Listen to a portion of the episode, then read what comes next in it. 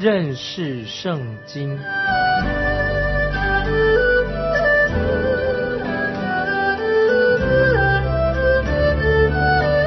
认识上帝的话，把上帝的话带到全世界。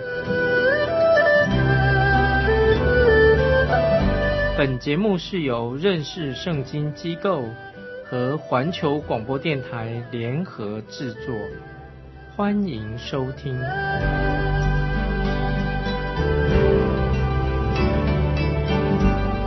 亲爱的听众朋友，你好，欢迎收听认识圣经。我是麦基牧师，请看启示录第六章七八两节。启示录第六章第七、第八节，揭开第四印的时候，我听见第四个活物说：“你来。”我就观看，见有一匹灰色马，骑在马上的，名字叫做死，阴府也随着他，有权柄赐给他们，可以用刀剑。饥荒、瘟疫啊，或翻译说死亡、野兽杀害地上四分之一的人啊。我把启示录第六章七八两节再读一遍。揭开第四印的时候，我听见第四个活物说：“你来。”我就观看，见有一匹灰色马，骑在马上的名字叫做死，阴府也随着他，有权柄赐给他们，可以用刀剑、饥荒、瘟疫。野兽杀害地上四分之一的人啊，解释启示录七八两节啊，这里提到瘟疫将取走四分之一人口的性命。到那个时候，因为没有足够的抗生素或者青霉素等等的药物来阻止疾病的蔓延。刚才我们读的经文说，名字叫做死啊，注意这节经文是什么意思？骑士的名字叫做死，死亡，我们当知道就是战争的意思。肉身的死亡比我们所想象的复杂的多啊！人为什么会死亡？肉身的死亡复杂，很复杂，因为人不单单只是有肉身而已，死亡也不是单单就是说肉体的活动啊停止了。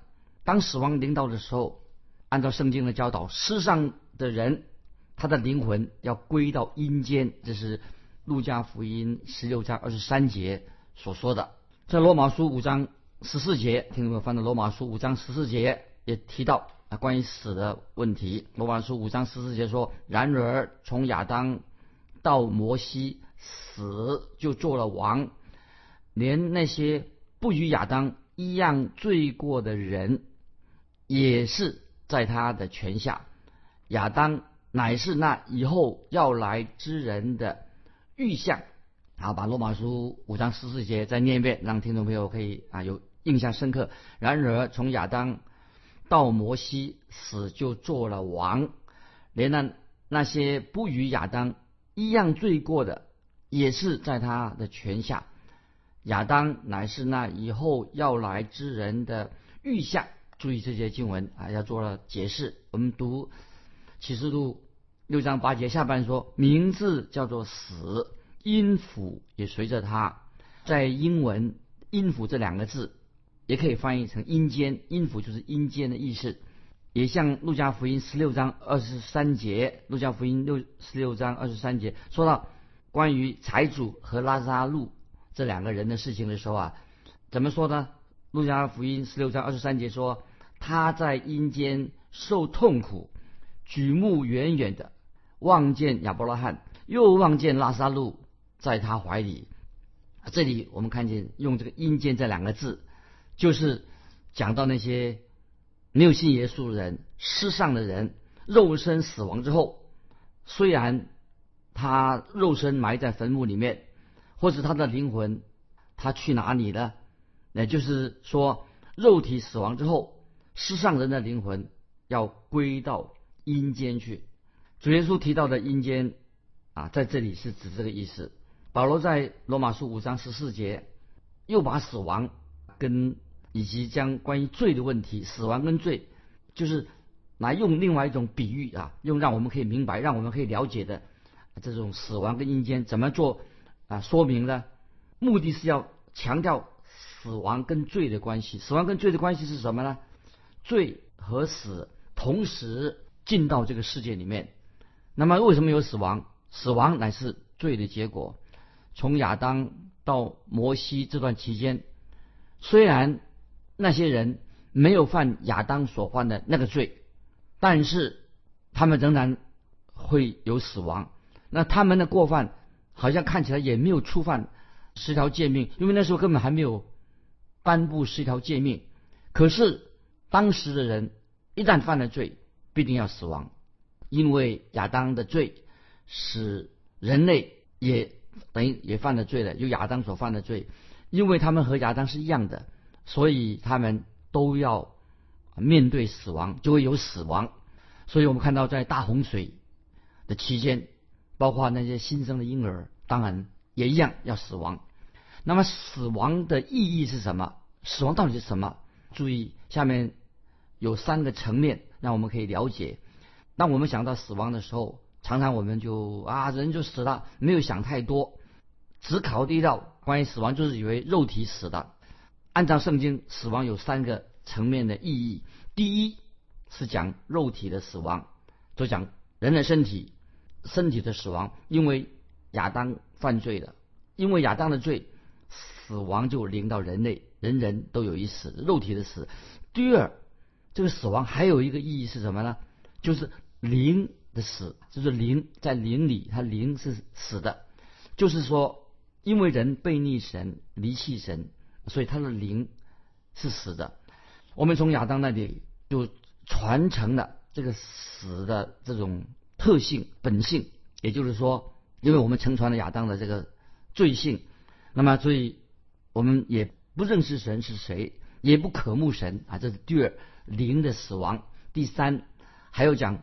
永死就是永远的死亡，那么就是未来这个人死了，如果还没有信主的，是永远与神隔绝，除非那个人已经听福音以后悔改相信了，蒙恩得救了，否则他们就无法避免启示录二十章十四节所提到的第二次的死，那是讲到永远的死亡，永死。所以启示录二十章十四节啊提到死亡和阴间。也被扔在火湖里，这火湖就是第二次的死，记载在启示录二十章十四节所提到第二次的死。在亚当夏娃犯罪之前，神曾经对他们说：“因为你吃的日子必定死。”可是我们看见亚当已经吃了神叫他不可以吃的分别善恶的果子，但是他吃了果子以后啊，但是他没有马上死，亚当还活了九百多年。所以在神的眼中，亚当的灵已经死了，但是他的身体还没有死，他还继续活着九百多年。那么这个灵的死代表什么呢？就是亚当他开始不敢面对神，他躲避神，逃避神，他心里面不渴望与神相交，就表示说他灵是死的。那么后来亚当最后肉体也死了，于是死，这就死亡就进到人类的生命当中。那么死亡会临到每一个人啊！虽然现在啊医学发达，科技进步，好像人的寿命比以前长，比较长寿，但是人的长寿并不代表他变得更好的人，因为人看来还是越来越堕落啊，越来越坏。虽然科技进步了，人类寿命也长了，可以延长的，但是这一节经文啊，刚才我们读的经文很清楚的。指出有一个属灵的意义，因为亚当是预表着基督，亚当他必须要因为犯罪了，必须要为死亡，为这个死亡他自己要负责任，因为神本来创造亚当夏娃，创造人类的原来的意思，并没有包括要人死亡，并没有包括死亡，所创造人类的本意啊，叫人可以活下去，没有死亡的意思。那么死亡是当亚当违背了。神的诫命违背了神所吩咐的，所以他就所受的刑罚，所以才有死亡。所以亚当是人类的始祖，因为亚当犯了罪，也使我们人类啊，我们是亚当的子孙，也是他的罪过过犯，也成了我们的过犯，所以他的死亡也成了我们人就会死，人人都有死。那么感谢神啊，耶稣基督却是新造之人的一个始祖，因为在基督里面是一个新造的基督，他有他是永生，所以耶稣基督代表一个新造之人的开始始祖。当我们信耶稣，借着耶稣基督就可以得到新生命。只有耶稣基督能赐下新的生命给我们，因为凡是今天悔改信主了、属于耶稣基督的人，那么我们知道。主耶稣为他们地上的生命，他已经给他们这个属地的人，这个已经有了新生命的，并且也是给他们信主的人有永恒的一个福分啊！这个太好了。那曾经有位圣经学者说，讲了代代传宗接代的事情，血脉相传的事情，但是灵啊，人既然那个灵已经死了，死亡的。这个死亡就进到人类的生命当中。那么相对的，肉身的死亡，那么是来自亚当肉身的死亡，因为亚当死了，所以我们肉体要死亡。那么所以每个人的肉体都要有一天死亡，是因为人人都承传了我们的始祖亚当所犯的罪。那么接下来我们再回到，因为我们要说启示录讲到大灾难的时期，大灾难期间，那么我们知道。尤其在大灾难期间，死亡就是会临到很多很多人会死亡。在大灾难时期，死亡会临到众人。根据马太福音二十四章二十二节，主耶稣说到，这是关于跟大灾难有关系的。若不减少那日子，凡有血气的，总没有一个得救的。只是为选民，那日必减少的。这是马太福音二十四章二十二节，主耶稣。形容这样说：若不减少那日子，凡有血气的，总没有一个得救的。只是为选民，那日子必减少的。现在我们先也跳到启示录二十章十四节怎么说啊？这是对这个死亡我们更多的了解。启示录二十章十四节说：死亡和阴间也被扔在火湖里，这火湖就是。第二次的死，注意这个经文很重要。我们现在现在谈到死亡，启示录二十章十四节说，死亡和阴间也被扔在火湖里，这火湖就是第二次的死。所以当幕后的幕白色大宝座受审判的时候，死亡就会经过幕后大白色前受审判之后，那么死亡在那个时候会彻底的被消灭了。审判之后，大宝座不是什么了，就死亡就彻底被消灭了。所以保罗在哥林多前书十五章二十六节这样说啊，这个经文很重要，可以把它记起来。哥林多前书十五章二十六节说：“紧末了所毁灭的仇敌就是死。”那么在启示录二十一章四节也这样说，跟死亡都有关系啊，这个很感动人的一个经文。启示录二十一章四节说：“神要擦去他们一切的眼泪。”不再有死亡，也不再有悲哀、哭嚎、疼痛，因为以前的事都过去了。听众朋友，这是何等大的对基督徒的应许！神要擦去他们一切的眼泪，不再有死亡，也不再有悲哀、哭嚎、疼痛，因为以前的事都过去了。那么现在我们回到我们所查考的启示录啊，因为我们现在要读启示录六章八节的下半。启示录六章八节下半说：刀剑、饥荒。瘟疫、野兽杀害地上四分之一的人，注意，刀剑、饥荒、瘟疫、野兽杀害地上四分之一的人啊！这节经文启示录六章八节说，那么神曾经借着先知以西结已经预言过这个事情会发生。以西结书以西结书十四章二十一节这样说：主耶和华如此说，我将这四样。大灾就是刀剑、饥荒、恶兽、瘟疫降在耶路撒冷，将人与牲畜从其中剪除，岂不更重吗？这是一节十四章二十一节所说的。那么我们读到启示录六章八节的灰马，就是象征着瘟疫和严重的传染病。那个时候将会横扫世间。这好像就是未来说到未来的生化战争一样的危险。曾经有一位细菌学的学者，他这样说：一颗原子弹可以摧毁一个大城市大部分的人口，可是未来的生化战争一周之内轻而易举的可以消灭所有的人类，所以未来很恐怖。当我们听众朋友，我们已经看过关于四个骑士骑马的这个骑士出现，他们出现的次序非常符合当主耶稣在世上的时候啊，他所说的跟主耶稣所说的非常会合啊，很和谐。主耶稣说的，然后现在我们就要引用马太福音二十四章五到八节，这出现的四个骑士跟主耶稣他所说的的模式很相似。马太福音。二十四章五到八节啊，主耶稣他在橄榄山上讲道的时候，他说过，主耶稣说什么呢？他说：“因为将来有好些人冒我的名来说我是基督，并且要迷惑许多人。你们要听见打仗和打仗的风声，总不要惊慌，因为这些事是必须有的，只是末期。”还没有到，民要攻打民，国要攻打国，多处必有饥荒、地震，这都是灾难的起头。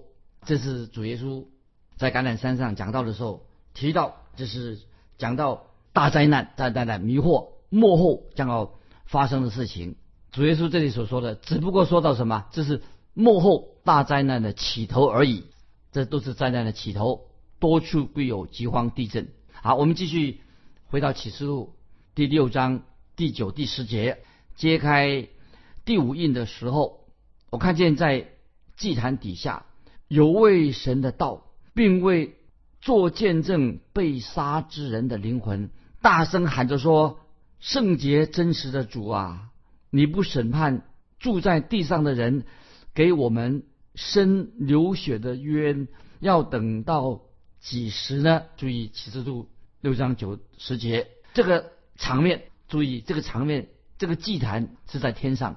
显然的，在天上这个祭坛就是主耶稣为世人献上宝血的一个祭坛。那么我的看法是什么呢？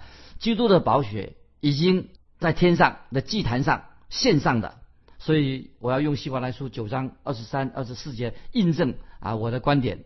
可以从希伯来书第九章二十三、二十四节，这是我来念。希伯希伯来书九章二十三、二十四节，照着天上的样式做的物件，必须用这些祭物去洁净；但天上的本物，自然当用更美的祭物去洁净，因为基督并不是进了人手所造的圣所，这不过是真圣所的形象，乃是进了天堂。如今。为我们显在神面前，希伯来书九章二十三、二十四节，这个经文配合这个启示录六章九十节啊。我们现在回到启示录六章九节，说到灵魂，这个灵魂是什么呢？就是是指旧约圣徒的灵魂。在我们现在引用路加福音十一章五十到五十一节啊，这个很重要的经文啊，听把它记起来。路加福音十一章。五十到五十一节啊，这跟刚才我们读的启示录第九章、八九章有有密切的关系。路加福音十一章五十五十一节，耶稣说：“使创世以来所流众先知的血的罪，都要问在这世代的人身上，就是从亚伯的血起，直到被杀在坛和殿中间撒加利亚的血为止。我实在告诉你们。”都要问在这世代的人身上。注意，路加福音十一章五十五十一节记载，主耶稣解释这个什么意思啊？他说：“直到被杀在坛和殿中间撒加利亚的血为止。”我实在告诉你们，这都要问在这四代人上，什么意思呢？那么这个包括了那些殉道的，包括那些在大灾难时期受害的。那么我们已经刚才已经看了。已经看到四分之一的人将会被消灭，这些人是依据旧约以及神的律法，他们这些受害的人、这殉道的人，他们根据旧约的律法、神的律法提出公义的诉求。所以启示录六章第十一节怎么说呢？啊，我们现在要进到启示录第六章第十一节。于是有白衣赐给他们个人，又有话对他们说，还要安息片时，等着一同做仆人的和他们的弟兄也向他们被杀，满足了数目。注意，这个第十一节是回答这个第九、第十节。第十节这十十一节说，于是有白衣赐给他们个人，又有话对他们说，还要安息片时，等着一同做仆人的和他们弟兄也向他们被杀，满足了数目。这是什么意思呢？就说到旧约殉道的圣徒，以及将来在大灾难时期殉道的，他们有一天啊，神为他们伸冤，他们一同复活，神为他们一定为他们啊伸冤啊，所以于是有白衣给赐给他们个人，又有话对他们说，还要安息片片时，等着一同做仆人的和他们弟兄也向他们被杀，满足了数目。那个时候啊，神一定为他们伸冤啊，让他们一同复活。那接下来我们看进到启示录第六章十二十三节，启示录六章十二十三节，揭开第六印的时候，我又看见地大震动，日头变黑像毛布，满月变红像血，天上的星辰坠落一地，如同无花果树被大风摇动落下未熟的果子一样。注意所有三节是什么意思？那这显然是指到。大灾难时期的下半段的，大灾难是刚开始，那么接下来现在下半段开始了啊，就是启示录十二十三六章十二十三节，天上的星辰坠落一地，如同无花果树被大风摇动落下未成未熟的果子一样。大灾难下半期开始了，神的震怒，看到神的震怒，我们看到神的震怒很严厉，已经在我们眼前了，在大灾难的开头。大灾难的结束，我们知道都会在大自然界当中会有巨大的变动，大自然界将会有很大的这个变化啊。那么现在几个变化给听众朋友啊，接下来我们做解释。大灾难开始的时候，大灾难开始会发生什么事情呢？那么以及大灾难的结束的时候会发生什么事情呢？简单的说，就可以做参考啊。大灾难开始，你可以参考约伯记。第二章会参也可以参考《使徒行传》第二章二十节。大战难结束的时候，你可以参考《约伯记》第三章、以赛亚书十三章，还有《马太福音》二十四章等等。就是大战难开始以及大战难结束的时候啊，会发生什么事情呢？就是地震越来越多。虽然我们今天也有地震，很多地震，但是现在还不算应验启示录啊所预言的。那么启示录所预言那个大地震在什么时候发生呢？那比现在的严重多了。启示录所说的地震是在大灾难时期将要发生的。在过去所发生的地震虽然也夺去了许多人性命，但是有一位啊圣经学者学者啊在他的著作里面啊这样说。那么他这个书名叫做《蠢蠢欲动的地球》，都讲到未来。未来将发生什么事情？那么这个圣经的学者说，过去四千年来，啊，我们知道地震已经夺去了几千万人的性命，但是未来在末世，地震的强度将比以前更大更大，令人更恐怖，会夺去更多更多人的性命。就是讲到未来大灾难时期，很多人会丧命。那么这个就是我们在现在引用，注意。启示录十六章十八节怎么说啊？我们都跳到后面去，就是讲了末世大灾难时期发生什么事情，又有闪电、声音、雷轰、大地震。自从地上有人以来，没有这样大的、这样厉害的地震啊！所以听众朋友，这个幕后大灾难时期是何等的恐怖，看起来非常恐怖。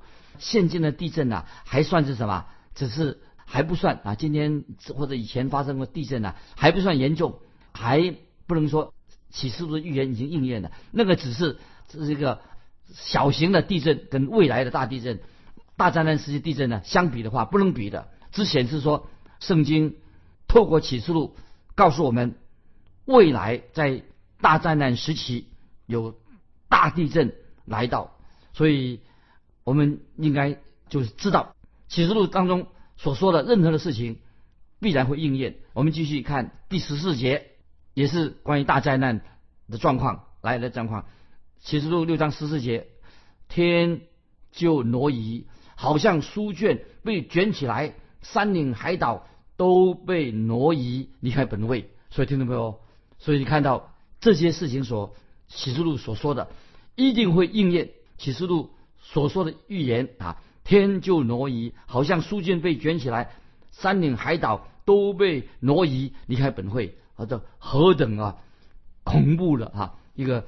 地震、天摇地动的一个状况，这是启示录所告诉我们的重要的信息啊！所以在哪红书、先知哪红书，还有启示录二十章十一节都有这样的描述，是关于天摇地动的大地震啊将会发生。那今天我们就分享到这里，听众朋友，最后问你一个简单的问题：当今天地震发生的时候，会让你个人想到想到什么？欢迎你来信分享你个人。当你看见今天有地震的时候啊，让你心里面想了什么？欢迎你来信分享你个人的经历。来信可以寄到环球电台认识圣经麦基牧师说，愿神祝福你。我们下次再见。